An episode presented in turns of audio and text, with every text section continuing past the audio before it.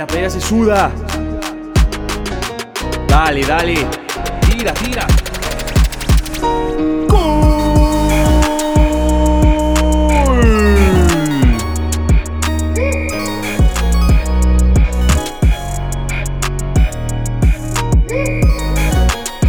Hoy no me importa el resultado, pero quiero que dejen todo allá. Recuerden que el honor es eterno. Hola, ¿cómo están? Esto es de Fútbol y Culturas. Comenzamos. Culturas, episodio 1. Y pues bueno, hoy tenemos un, un, invitado especial que es Mario Pfeiffer. Mario, un gusto para nosotros tenerte aquí. Queremos que nos platiques un poco y nos cuentes de tu formación y experiencia profesional. Hombre, Saulo, un gusto. Este, fue una, fue, me, me, cayó de sorpresa, francamente, que, que, estés armando este, este proyecto. Se me hizo, se me hizo chido porque, eh, bueno, te, conozco eh, y sabía que tenías esto, pero nos perdimos la pista un ratito. Y pues qué bueno que, que, lo estás retomando de, esta forma, además de que, de que, el formato podcast siempre ha sido como una de mis cosas favoritas, porque puedes estar este, chambeando, lavando los platos, qué sé yo, este, y, escuchando podcast. Entonces, este, pues en, en fin, qué, bueno que lo retomaste. Eh, y de nuevo, un placer estar, estar por acá. Eh, bueno, como bien dices, este, me, llamo Mario y, estoy este, eh, de, soy sociólogo de formación. Eh, he trabajado bastante tiempo este, en, grupos de investigación que, se dedican al tema de, de, de la gestión cultural y específicamente la gestión cultural para el desarrollo social. Tengo también este, otra área ahí en la que me he especializado un poquito que tiene más que ver con, con marketing, contenidos audiovisuales y contenidos digitales. Este, pero bueno, eso ya como desde la academia no es que lo traiga eso, ¿no? Más bien eso es este, eh, algo que, que, que agarré de, pasión y que además eh, me ha funcionado mucho para, para, vincular un poco este, el conocimiento que adquieres en, en, el camino de la sociología, de la antropología y de algunas otras ciencias sociales y de cómo eh, la, el, digamos, cómo puede, conver, eh, puede entrar a la misma línea con el... Eh, con, con la expresión audiovisual, ¿no? Y, que, ayuda eh, muchas veces para generar productos interesantes como documentales y, demás, ¿no? Si, si, ahora te tuvieras que definir con, con, una palabra, ¿no? Yo sé que eh, estás eh, participando en diversas cosas, ¿cómo, cómo te definirías? ¿Qué, qué? ¿Mario Pfeiffer es? Este, wow, eh, es, es, de las cosas más complicadas que, que puedes hacer. Eh, preguntarle que se defina con una palabra, pero yo creo que dadas las condiciones de, cómo este, la sociedad mexicana ahorita está abarrotada de este, del concepto del creativo, creo que me, me, gustaría muchísimo más definirme como, como de, a partir de la profesión como sociólogo. Mario Pfeiffer, sociólogo, definitivamente. Ok, buenísimo. Mario, ¿eres fan de algún equipo mexicano que te impida hablar eh, y criticar libremente a la Liga Mexicana? ¿O eres eh, un ser completamente libre de criticar y, y este, pisotear un poco a la Liga Mexicana? Este, mira, eh, la verdad es que es, es, una pregunta muy chistosa porque generalmente el aficionado, o bueno, mis amigos que son aficionados al fútbol, eh, generalmente eh, se precian de ser buenos aficionados en el sentido de, buenos fanáticos de un club, o de una selección, o de un equipo en específico. Yo creo que yo soy todo lo contrario a un buen fanático. Este, eh, porque soy una persona que ha tenido, le ha ido abiertamente a varios clubes, incluyendo el América, imagínate, cu cuando era niño, ¿no? Entonces, este, todos cometemos errores cuando éramos niños. Tienes un muy mal pasado, ser americanista es... es... Sí, es, es, terrible, ¿no? Digo, este... eh, entonces es, es chistoso porque y lo digo abiertamente, se me llena la cara de vergüenza porque es uno de los grandes sacrilegios de, de cualquier deporte, cambiar de equipo, ¿no? Sí. Entonces, eh, es una cosa que he hecho, además, no una vez, lo he hecho varias veces a través de mi vida, eh, por diferentes circunstancias, eh, eh al grado de, cosas ridículas como, como, no sé, al América no sé ni por qué le empecé a ir, supongo que porque pues no sé, porque el América te lo venden muy bien, ¿no? Te lo venden como el equipo más chingón de América cuando todos sabemos que no lo es. Pero bueno, y, después me, fui acoplando a, otros, a, otras cosas que, que, me llamaban la atención con respecto a otros equipos. Entonces, para contestar tu pregunta, creo que todo lo contrario.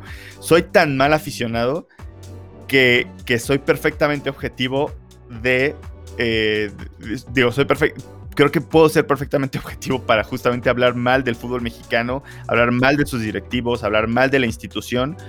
Y como dato más factual, eh,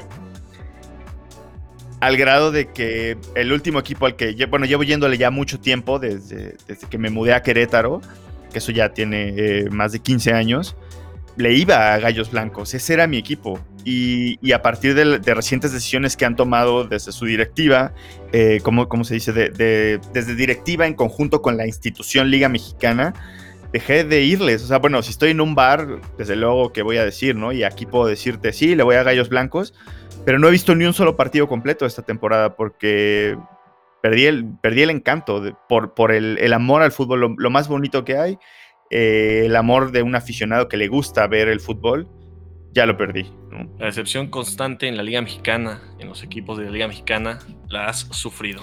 Sí. En carne propia, porque ser gallos es, símbolo de ser mucho dolor, mucha pasión, mucho quedarte al borde, eh, mucho ver perderlos y, sufrirla porque ha habido derrotas eh, tristes, ¿no? Quedarse siempre en la raya, no sé, eso creo que es para ser gallos, tú no lo vas a decir mejor, ¿no? Sí, bueno, em, el otro día leía un, reporte de, y que, que, no he visto el documental, ahorita, ahorita investigo cómo se llama, pero leí un reporte de eh, una teoría que dice que en realidad eh, los equipos que tienen las derrotas más trágicas son los que tienen la mejor afición, ¿no? Este, eh, digo, no quiero pisar callos, pero por ahí está el azul, ¿no? Este, eh, que tiene una historia reciente trágica, eh, parece tragicomedia, ¿no? O no sé, se me ocurre también el, equipo Atlas, ¿no? O, no sé, a nivel selección Inglaterra, este, desde luego México, que también tiene unas derrotas bien trágicas, y bueno, Gallos Blancos ni, ni se diga, ¿no? Este, y, me parece muy este, acertado eso, porque eh, al menos teniendo un comparativo, digo, no tengo ningún estudio eh, ni ninguna metodología para explicarlo, pero hablando de, personas que conozco de cerca, me parece muy chistoso como eh, los aficionados, por ejemplo, del América que conozco, pues en realidad no son tan buenos aficionados. Digo, eh, pierde una vez el equipo y dejan de ir al, o no ven el partido, o van, en, van de super líderes, pero van contra un equipo que a lo mejor no es muy llamativo y no van al estadio. Eh, siento que, que, la derrota te da una nueva perspectiva del amor, ¿no? Este, y pues sí. Oye, si tuvieras que quedarte con un gallos, con un Gallos que fue la mejor escuadra, eh, la más representativa, la que más, más eh, movió los colores, ¿no? La, ¿Cuál sería? yo me quedo con, el Gallos del 2015, el Gallos del 2017. ¿Cuál sería ese, Gallos que dijeras, me, encantaba verlos? Me encantaba verlos y, ese, es mi equipo con el que me quedaría siempre. Sí, hay dos momentos, ¿no? Como el Gallos Pop, que fue este, el de Ronaldinho. Eh, creo que era, fue bonito verlo porque llegó a la final, porque le ganó al América 4-0 en el Azteca, este, porque el, aficionado del América le estaba aplaudiendo a Ronaldinho al final. Em, digo, perdió la final de una manera muy extraña y muy trágica, pero creo que ese es uno. Aunque, eh, digo, si hay algún gallo por ahí escuchando, definitivamente eh, me va a decir que soy un Villamelón, porque pues obviamente es el equipo que ya todos reconocen. Pero si tuviera que eh, elegir a otro, o, tal vez un poquito más como de, conocimiento, pues tendría que ser uno de los equipos de ascenso. Y yo creo que en este caso sería em, el del 2000. El del 2010, yo creo, eh, con, ese ascenso con, Mauro Gerg, creo que sería otro. Es menos relevante, es menos importante en realidad. Por ejemplo, la final en la que ascendieron contra Mérida, contra Yucatán, digo, este, sí, Venados de Mérida, perdón, eh, fue, estuvo bien chafa, quedaron cero en la ida, cero en la vuelta y se definió en penales. En esos, este, esos, esos juegos que dices, nos vamos a ir a, tiempo extra. Pero es bonito porque pues ves ascender a tu equipo y eso es, otra forma de, ganar, ¿no? En realidad, este, el ascenso y el descenso es otro torneo y pues malditos que nos lo quitaron, ¿no? Sí, una tristeza, creo que fue un golpe muy bajo para el fútbol mexicano. Pero bueno, esperemos que los gallos tengan un mejor futuro. La verdad es que a mí me encanta Querétaro como ciudad y sus diversas eh, subdelegaciones, delegaciones, no sé cómo funciona. Ezequiel Montes, ¿sabes? Me, explicaron ahí un poco hace poco que fue Bernal, pero es, todo un rollo. Pero bueno, un espacio de la República increíble y bueno, un equipo con, con, muchas cosas ahí muy interesantes. Esperemos le vaya muy bien a los gallos. Sí, sí, sí, sí, tenemos que decirlo ahorita, eh, el 13 de noviembre, creo que eh, va a desaparecer o, o se va a ir a la Liga de Expansión y creo que va a subir el Atlante. Como que lo estoy viendo por ahí. Ya no sé qué, qué desmadre traigan eh, de dueños, pero bueno, creo que eso, creo que va un poco para allá, ¿no? Pero bueno, no sé. Espero que no. Ojalá y no pase. Veo más estructurado como equipo y como comunidad eh, futbolística a los Gallos del Querétaro que por ahí el Atlante, que ya tiene muchos años pisando ahí eh, la, la, Liga de Plata. Pero bueno, a ver, a ver qué pasa. Este, oye, si, si tuvieras que mencionar los principales signos culturales del fútbol mexicano, ¿cuáles, cuáles serían? Tuvieras que decirme cuatro signos culturales claves del fútbol mexicano. Este, como, como signos, como signos. Eh, no sé, pueden ser eh, los tacos de afuera del estadio. Claro, sí, sí, sí. Subirte al metrobús atiborrado con, con las eh, banderas, con las playeras, algún cántico, algún. O sea, ¿cuáles? Sí. Dime, dime cuatro que tú dirías, es que estos signos son propios culturales del food, del, food mexa. Sí, que, creo que bueno, a mí eh, una de las cosas que más me gustan a mí, que ahorita lo acabas de mencionar, es el viaje al estadio. Siempre se me ha hecho increíble, ¿no? Que ahorita este año pues no, no se ha podido hacer. Eh, y parece que el otro tampoco. Sí, creo que, creo que eso, va a ser el, destino. Em, pero creo que uno de los símbolos culturales que más me ha gustado y que por eso este, como que me, cae muy mal, siempre he estado en varios estadios donde se agarran a golpes y creo que odio eso. Eh, a lo mejor puedo sonar un poco, este, ¿cómo se dice? Em, este, inocente pensando que, obviamente el fútbol no, desata ese, ese, lado como más instintivo, pero creo que me canto más por el otro, eh, este, el, otro signo cultural, como el tema de la convivencia dentro del estadio, me parece fantástico y con todo lo que se permea, ¿no? Obviamente con unas chelas, este, con, con comer comer, este, no sé, depende, ¿no? Creo que lo más raro que he visto son las semitas en, el estadio de Puebla, porque qué pedo a quién le gustan las semitas, ¿no? Qué horrible, qué horrible comida, perdón, perdona que me guste, pero... No, son muy malas, son muy malas. Son muy malas, pero bueno, creo que ese sería uno. El otro em, que, me gusta y que toda la vida he tratado de apoyar, pero desafortunadamente... Eh, el tema centralista en, México es brutal, eh, y no solo en la esfera del fútbol, sino en todos lados. Eh, entonces le pega mucho al tema de los regionalismos. A mí me, mm, no sé, sueño muchísimo o, más bien me, hubiera encantado estar en un país donde el fútbol fuera más como, como el inglés y como el alemán. Y no estoy diciendo porque quiera traer a Raheem Sterling, ¿no? Sino más bien porque llegas de repente a una ciudad de 200 mil habitantes y todo el mundo de ahí le va a ese equipo, ¿no? Y todos los domingos se llena el estadio eh, me parece que sería muy bueno. Este, eh, eh, eso, no sé, me, encantaría poder ser así. De hecho, yo lo viví un poco con Gallos, pero también mucha gente le, va a la América, ¿no? Y mucha gente le va a las Chivas. ¿Por qué? Porque eso es como. pues sí, los dueños del fútbol históricamente en México construyeron la narrativa. Ese es otro de los signos, signos culturales, ¿no? El, tema del regionalismo. El equipo grande, el equipo ganador, el equipo que, que siempre está puntero y que bueno, Chivas últimamente no, no tiene varios años en maleando, ¿no? Salvo la victoria que, que, tuvieron ahí el campeonato contra Tigres, que lo salvó bastante de, un hoyo largo de sin campeonatos. Pero sí, justo, justo eso. Sí, y, creo que se, viene peor la cosa para, para Chivas, porque eh, en un. En el modelo que. En la corriente de modelo que está, que está llevando el fútbol, creo que para equipo del llamado grande, que por cierto odio ese mote, ¿no? Pero entiendo por qué existe en México. Creo que más bien no lo deberíamos decir como algo de orgullo, sino como una cosa de vergüenza que hay equipos grandes por, por diferentes motivos. Este, que, creo que, Chivas, el modelo que tiene, eh, bueno, más bien, Chivas está en una paradoja absoluta, porque si rompe con su modelo de puros mexicanos, pierde su esencia, pero si lo mantiene, no puede aspirar a estar en los tops, ¿no? O sea, tenemos que pensar en que, tiene que ser un equipo ya, este, pues, pues sí, que, tiene que, eh, pensar más en la media tabla, como un poco el, el, Athletic de Bilbao, se me ocurre, ¿no? Que es un equipo muy respetable, no estoy diciendo lo contrario, pero Chivas tiene ese pasado de grandeza que lo hace así. Pero en el, en el, clima actual de, globalización, perdón, hace años que no se usa esa palabra, pero creo que todavía es correcta. No, no, es válida. Sí, es, es muy válida. Este, Chivas ya le cuesta mucho trabajo este, mantenerse. Eso que dices es, es bastante híjole, es todo un reto, ¿no? Y más ahora con los futbolistas mexicanos que eh, no destacan del, todo por ser disciplinados, por ser este, ambiciosos, por ser... Es un reto muy grande. Eso de Chivas yo en lo personal lo aplaudo eh, y, qué bueno que lo mencionas porque no, no es cualquier cosa, ¿no? Lo que hace Chivas es, aguantar eh, torneo tras torneo, pelear un, un, título que es forzoso para un equipo como grande como Chivas, ¿no? con 11 mexicanos, ¿no? Sí. Entonces es, es, una tarea bastante difícil. Sí, es cierto. Eh, no, no, es cualquier cosa. Y, bueno, perdón que me perdí ahí en la, en la, en la discusión, pero creo que el otro, el otro signo este, eh, tiene que ser las playeras. Yo soy completa y absolutamente fan de las playeras. Este, me encantan los diseños, me encantan las marcas deportivas.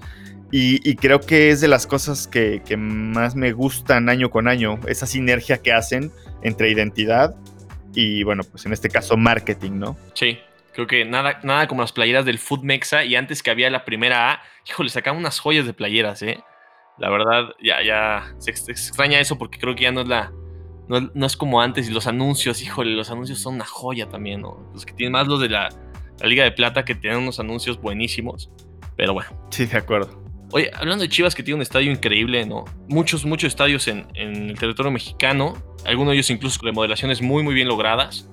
Pero para ti, si tuvieras que decir eh, cuál es el estadio más representativo de México y cuál es el estadio con, digamos que, las mejores tecnologías, los mejores eh, elementos como estadio eh, moderno, ¿no? ¿Cuál, ¿Cuál, sería?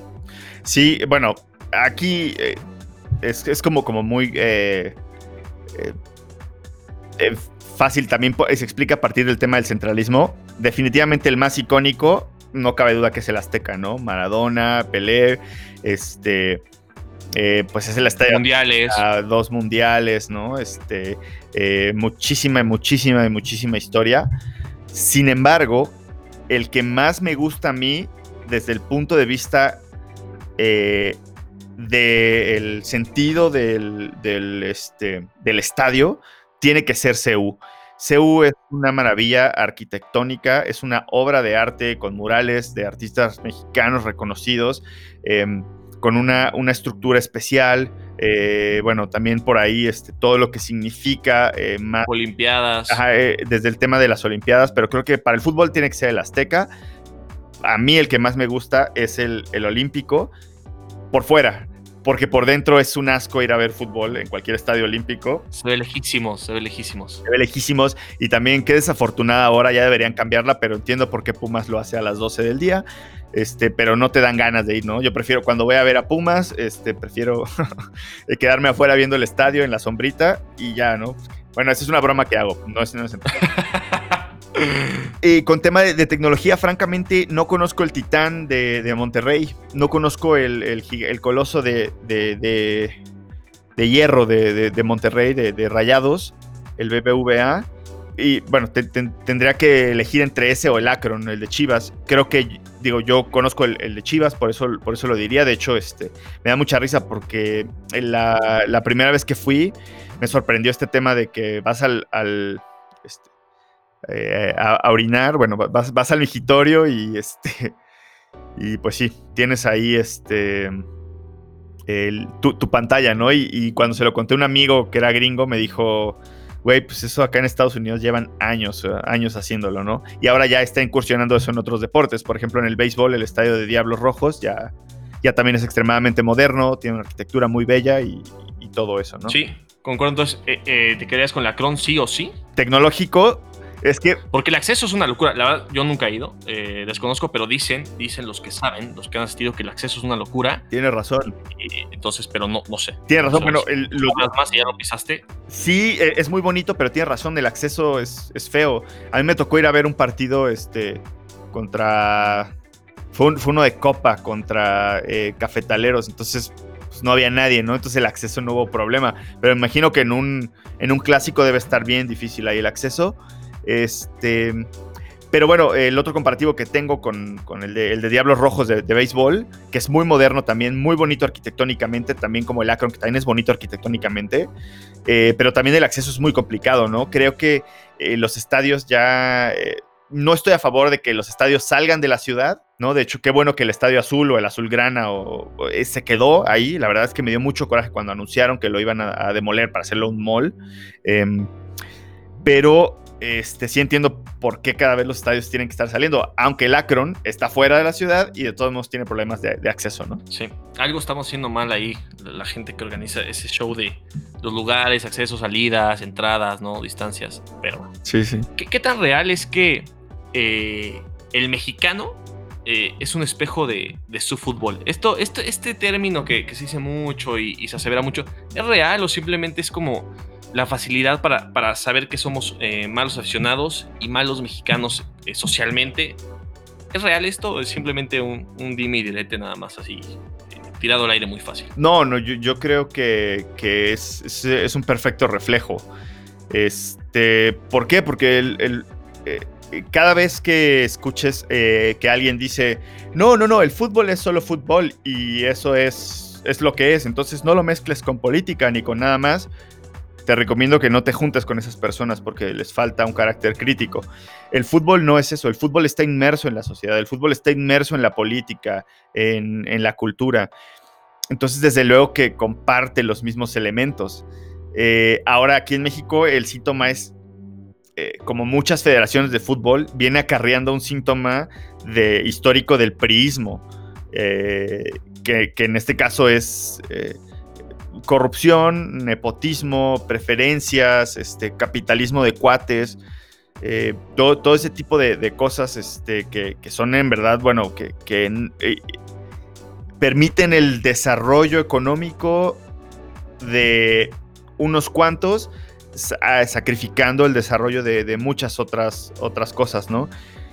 En ese sentido, creo que eh, además por el carácter volátil o, apasionado que tiene, que tiene el fútbol y hasta eh, los extremos que ha llevado a, aficionados, a futbolistas, creo que todo lo contrario, es el, es el reflejo perfecto de, una sociedad, ¿no? En este caso en México es muy sencillo, es la Liga MX representa la institución, eh, los dueños de, los equipos, o por decirlo, los dueños de la liga, representan a, esa iniciativa privada sin límites, eh, eh, que es muy voraz.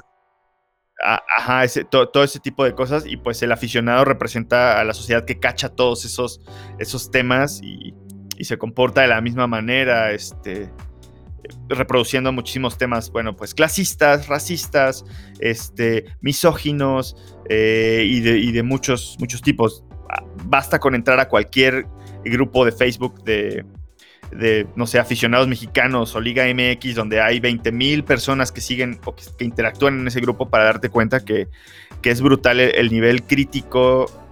Es, muy, muy, muy complejo en, el aficionado mexicano. Ojo, sin hacer comparativo a otras aficiones de otros países porque no las conozco, ¿no? Pero sé que a menos aquí en México así es. Y dudo que sea una cosa inherente al fútbol. Entonces, este, eh, pues eso. Oye, eh, ¿qué nos pasa ahí con, el, tema de los árbitros? ¿Qué es que esta situación como de gritos, agresión, reclamo todo el tiempo del árbitro, ¿e-, ¿es solamente algo que sucede en nuestro eh, partido de domingo, en nuestro área amateur Foot 7 mexicano, o es algo que, que, pasa también en las canchas del fútbol profesional? O sea, esta, este, esta presión, esta agresión contra el árbitro todo el tiempo, incluso desde las gradas hasta el participante, eh, eh, primero, que sería el futbolista, ¿esto pasa en todos lados? ¿Esto pasa porque es un comportamiento general del mexicano? Y, con esto eh, sucede con el que llega a la, Liga Mexicana siendo extranjero y se comporta igual, o es algo que pasa en todos los países, en todas las ligas, en todos lados. creo que aquí la figura del árbitro juega un, rol muy importante en, en, el fútbol como en ningún otro deporte. Porque en la mayoría de los deportes, la máxima autoridad, la que dictamina las reglas, es respetada con tal honor y tal justicia que, bueno, ¿no? Es este. Eh, hasta, hasta da miedo, ¿no? En diferentes deportes, en el, en el béisbol, este, en el rugby, ¿no? Que le tienes que decir ser, ser, señor, le tienes que decir sí, señor, ¿no? Aquí, mientras aquí vemos a Cuauhtémoc Blanco, este, haciéndose el prógnata, ¿no? Eh, burlándose de que el árbitro era prógnata. Este, creo que, pero bueno, sin embargo, no creo que esto sea una cosa exclusiva del fútbol mexicano, ¿no? Al ratito, además, más bien no al ratito, ahorita mismo está jugando este Colombia-Uruguay. Te aseguro que está cancherísimo el juego y te aseguro que todos le están faltando el respeto al árbitro. Y eso también pasa en Europa, ¿no? Por ahí un poquito menos en, las ligas este, más frías, tal vez como, como Alemania y, por allá, y, no sé, Polonia. Es una, es una cosa que estoy diciendo, pero creo que eso sí tiene que ver más como con, esta actitud y este fuego en la sangre, que definitivamente el latino la tiene, la tiene más. Pero creo que en general el, insulto al árbitro es, este, está ahí. Y te voy a ser completamente honesto, eh, al día de, de hoy yo me ardo muy cabrón con el árbitro. Digo, ya no jugando, pero si viendo, cuando, cuando estoy viendo un juego de fútbol y quiero que alguien gane, me ardo todavía contra el árbitro.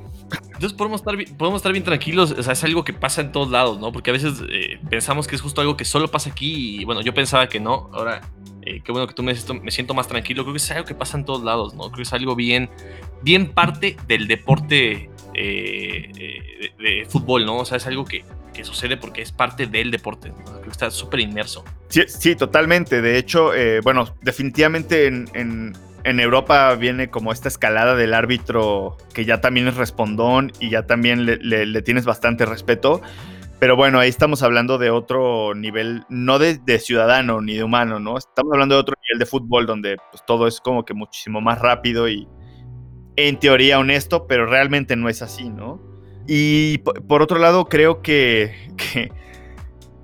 que, tendría que aquí, si me está, o bueno, si nos va a escuchar algún árbitro de llanero o algún árbitro de fútbol 7, mis respetos. Mis respetos para esa, esa banda, porque esa pandilla, eso sí es tener huevos, ¿eh? Porque digo, como quiera acá, em, si estás en un partido profesional y te pegan, pues te va a tener repercusiones. Va a entrar el poli a echarte la mano. Ajá. En momento. No, sí. en el Foot 7 creo que está. El granadero, güey, acá cubriéndote, ¿no? Y el árbitro sí. Acá no, no, en el Foot 7 sí, sí, es, otra cosa, es otra cosa, sí.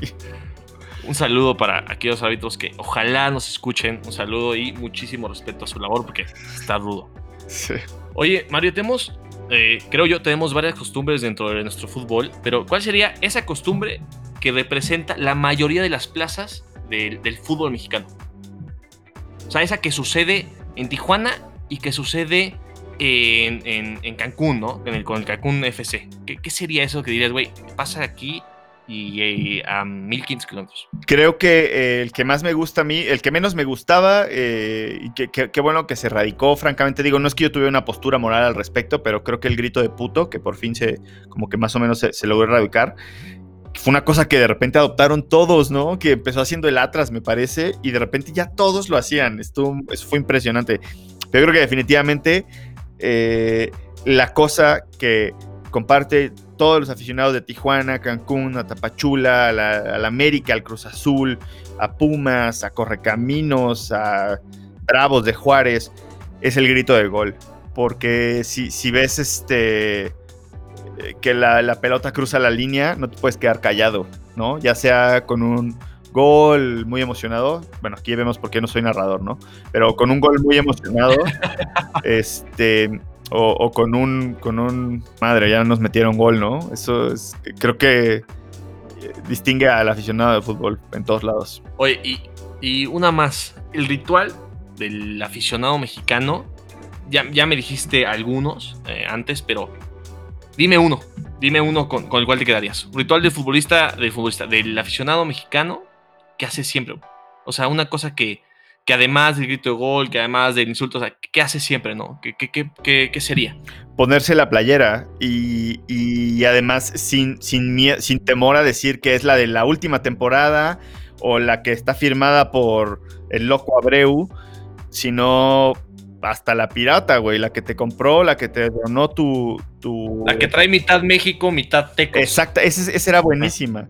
Este, o, no sé, la, que te regaló tu papá, que pesa 20 kilos más que tú y que además es de los 90, entonces te quedas enorme. Pero te, la pones. Creo que ponerse la playera es, de las cosas más bonitas eh, de, este, de, la afición. Justo, sí, totalmente. Oye, Mario, está acabando el tiempo, pero antes de, que te vayas y que nos retiremos, necesito que nos recomiendes tres libros que hablen sobre cultura futbolística, sociedades del fútbol y, más, no sé, venga, eres, libre, déjanos tres libros antes de que nos dejes. Ok, yo, yo creo que eh, el, primero que, me gustaría eh, recomendar es este Fútbol contra el enemigo de, de Simón Cooper.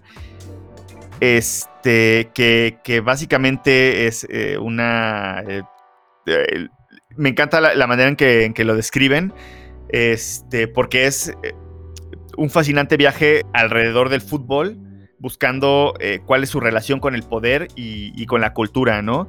De donde te, te, enseñan cómo precisamente el fútbol nunca ha estado separado de la política y del poder, como siempre ha estado ahí, ya sea en un lodoso y frío estadio de Kiev, donde prisioneros eh, ucranianos soviéticos eh, vencieron a los nazis, o de cómo Franco eh, no permitía que en la Eurocopa estuviera la bandera soviética. Este, ahora ya estoy haciendo como propaganda marxista, pero fueron los dos, los dos eventos que ahorita me llegaron a la mente. Este, e, ese es, muy bueno, ¿no? Es, es buenísimo, buenísimo, buenísimo. quiero también recomendarles este, el ensayo de, Nick Hornby, se llama Fiebre, en las gradas. Es este eh, más a manera de ensayo, pero eh, bueno, lo pueden encontrar en editorial Anagrama, ese es muy bueno. Este es, como, como les dije, es, un ensayo este, eh, de, de, este, este escritor a través de un relato autobiográfico en su relación con el Arsenal, ¿no? el equipo del norte de Londres, que también tiene este tema trágico, ¿no? Eh, de que ha llegado pero no ha ganado y los Gunners, ¿no? Que, bueno, yo no sé, no simpatizo con ese equipo, pero, pero creo que me, pareció este, fantástico. Finalmente, este, creo que, que eh, el bestseller de Franklin Foer, este, que se llama, este, yo la verdad es que lo leí en inglés, no sé si está en español, pero bueno, ahí está, lo pueden comprar en Amazon. Eh, se llama How Soccer Explains the World que es básicamente una teoría sobre cómo el fútbol es también presa de la globalización y cómo lo podemos ver eh, esto representado en este en, en, cómo, por ejemplo, antes era muchísimo más importante el tema de selecciones y ahora es mucho más importante el tema de clubes, ¿no? Y, cómo esto también está ah, en, concordancia con un proceso casi filosófico en donde después de la Segunda Guerra Mundial el Estado-Nación va poco a poco perdiendo relevancia en comparación con la iniciativa privada y con el capital. Este, y, bueno, este, este también está un poquito más pesadito, pero también te, ayuda a explicar mucho el tema de la relación este, fútbol, fútbol y, sociedad, ¿no? Este, eh, bueno, creo que como menciones honoríficas, también definitivamente Dios es redondo de de Juan Villoro, ¿no? Ese tienen que verlo. Y eh, fútbol eh, Sol y Sombra de, Galeano, o Luz y Sombra, perdón. El maestro Eduardo Galeano, claro. Y este. Y bueno, yo sé que también el tema de leer libros ¿no? Es, complicado. Si se quieren clavar a teoría, lean este, temas de antropología del deporte. Y definitivamente vean los dos documentales de Diego Maradona, ¿no? El de Mirko Sturica y el de Asif Kapadia. Por favor, véanlos para que entiendan, eh, bueno, de verdad es una, eh, son joyas eh, de la producción audiovisual y críticas sobre cómo la cultura está ahí. En, el fútbol, ¿no? Y viceversa. Pues tenemos cinco grandes elementos que habrá que leer. Yo solo he leído dos de los, de los cinco que mencionaste. Y ahorita que, dijiste esto de, Maradona, vi el Maradona en este. En, en Culiacán, en Dorados, es un rockstar. Es, una, es, es, una locura el, este, la serie porque es un rockstar. Es todo un. No sé, es. Maradona es. Híjole, no sé cómo poder eh, decir que es Maradona para el fútbol, pero es, una locura. Eh. Qué, increíble personaje. De hecho, un amigo, este, Julián Fernández, es el director de esa, de esa serie y me platicó cada anécdota que te quedabas wow, ¿no? De, ese gran personaje, de, cómo es bipolar y de repente estaba increíble y hacía un túnel, hacía el de la cámara, le hacía un túnel y como en otro momento así le decías, oye, Maradona, pero ¿qué opinas de esto? No, vete. O sea, es increíble, ese, ese personaje es increíble. Por eso es que es el mejor. Y ya, y ya basta, basta esa discusión. Maradona es el mejor, los demás pelense, ¿no? Sí, sí, Maradona come en una mesa solo. Esperemos esté muy bien. Sabemos que por ahí andaba en este en, internado. Esperemos esté muy bien. Eh, digo, Armando Maradona. Y bueno, eh, Oye, por cierto, me, encantó este tema de, eh, Maradona come en una mesa solo, porque esa es justo su tragedia, ¿no? Que está solo. que, no hay nadie con él. Que no hay nadie con él comiendo en la mesa. nadie, se podría sentar en esa, esa mesa llena de, fútbol, magia, desastre, drogas, este, no, no, no. Correcto. Qué locura. Esperemos Diego esté muy bien. Este, Mario Pfeiffer, eh, muchas gracias por estar con nosotros. Ha sido un goce tenerte hoy aquí. Este, en este primer capítulo. Esperamos por seguir y muchas, muchas gracias. No, hombre, mucha suerte y cuídense a todos los que nos escuchan por allá. Eh, eh, no sé si, si, vaya a tener un perfil más académico, que vaya que le hace falta al fútbol mexicano, que, que empiece a ver un perfil más académico y crítico. Entonces, este, pues bueno, espero que esto sea una excelente patada inicial para un gran partido, Saulo. Muchas gracias. Mario Pfeiffer, muchas gracias por la buena vibra y por estar hoy aquí con nosotros. Yo fui Saulo Sánchez Arauzo. Hasta la próxima.